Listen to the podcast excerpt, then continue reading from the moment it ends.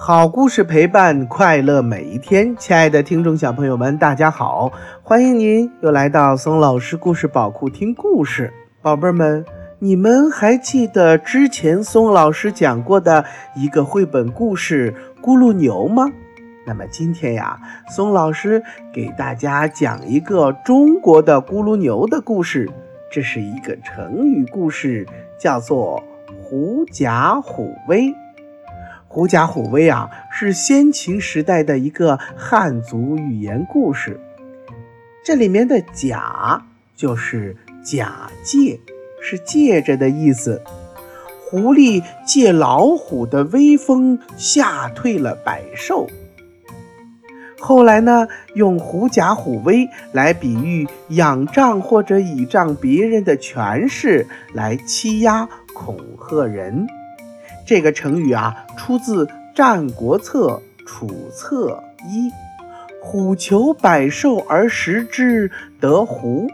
狐以为然，故遂与之行。兽见之，皆走。虎不知兽未及而走也，以为畏虎也。”这段话说的是什么意思呀？那么接下来我们就来听故事：狐假。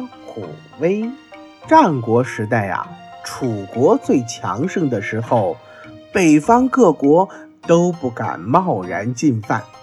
楚宣王听到了这样的一个流言：我们不敢跟楚国开战，都是因为太惧怕楚宣王手下的大将赵奚绪了。楚国中没有人能比得上他。楚宣王为此感到疑惑，因此他便问朝中的大臣：“这究竟是为什么呢？”当时有一个名叫姜乙的大臣，就向他叙述了下面的这样一个故事：从前，在某个山中，有一只大老虎，威猛无比，百兽。都很惧怕它。一天，这只老虎的肚子饿了，便跑到外面寻觅食物。当他走到一片茂密的树林时，忽然看到前面有只狐狸正在散步。老虎觉得这正是个千载难逢的好机会。用狐狸做一个开胃菜，也是个不错的选择嘛。于是便纵身一跃，扑了过去，毫不费力地将狐狸捉住了。可是当他张开嘴巴，正准备把那只狐狸吃进肚子里的时候，狡猾的狐狸突然开口说话了。哈哈哈！你不要以为自己是百兽之王，便敢将我吞食掉。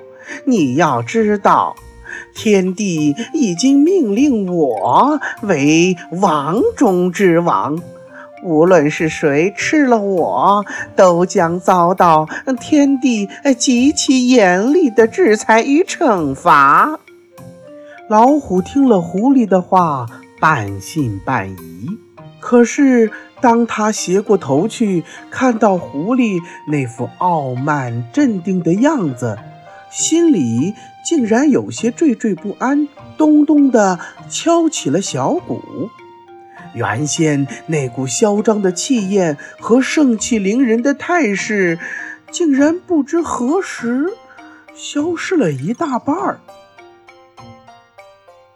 虽然如此。可大老虎的心中啊，仍有怀疑。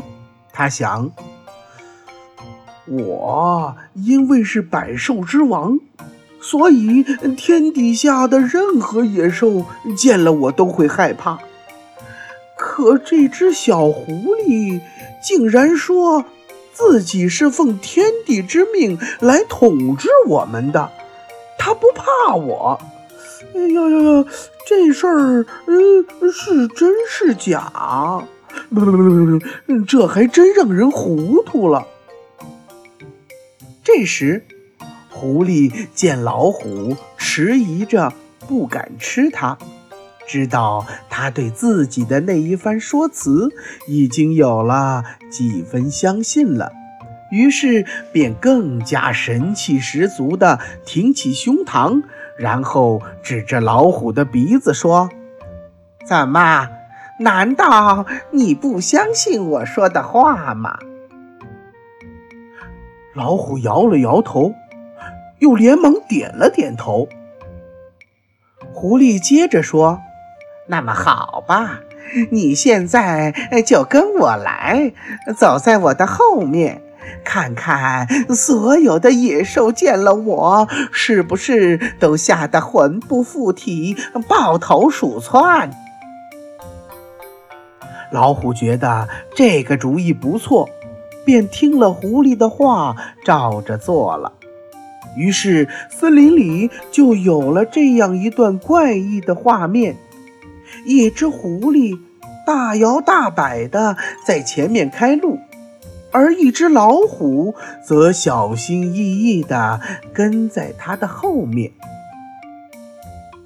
狐狸和老虎没走出多远，就遇见了一群梅花鹿。可是还没等靠近，梅花鹿头也不回地逃走了。小山坡上的狼群看见了狐狸，也摆出毕恭毕敬的样子，更别提其他的小动物了，一个个都大惊失色，四散狂奔。这时候，狐狸很得意地掉过头，看着大老虎说。怎么样，知道我的厉害了吧？老虎目睹了这种情形，不仅也有一些心惊胆战。他可不知道，野兽们怕的是他大老虎，他还以为野兽们真是怕狐狸呢。狡猾的狐狸计谋得逞了。可是我们要看清楚、想明白，他的威势完全是因为假借老虎才能威胁群兽，而那只可怜的老虎被狐狸愚弄了，自己还不知道呢。江乙又对楚宣王说：“大王。”如今楚国国土方圆五千里，大军百万，北方人民之所以畏惧害怕朝夕绪，完全是因为大王的兵权掌握在他的手里。也就是说，他们畏惧的其实是大王的权势啊！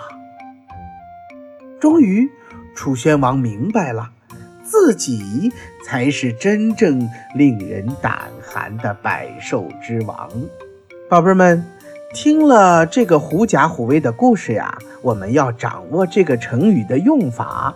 凡是借着权威的势力欺压别人，或借着职务上的权力作威作福的，都可以用狐假虎威来形容。它有很多的近义词，比如仗势欺人、狗仗人势、虎虎之威、攀高结贵等等。好了，宝贝们，今天的成语故事“狐假虎威”就给大家讲到这儿了，又到了我们说再见的时候了。如果喜欢听松老师讲的故事的话，那么就赶紧给松老师点赞留言吧。也欢迎您转发到朋友圈，和你的小伙伴们一起听松老师讲故事。为了方便更多的小宝贝儿收听松老师的故事啊，我们的微信公众平台上线了，你可以让妈妈帮助订阅。请记住，松老师的松啊，是松鼠的松。松老师愿做一颗小松子儿，每天给可爱的小松鼠们讲故事。好了，宝贝们，明天同一时间不见不散哦，拜拜。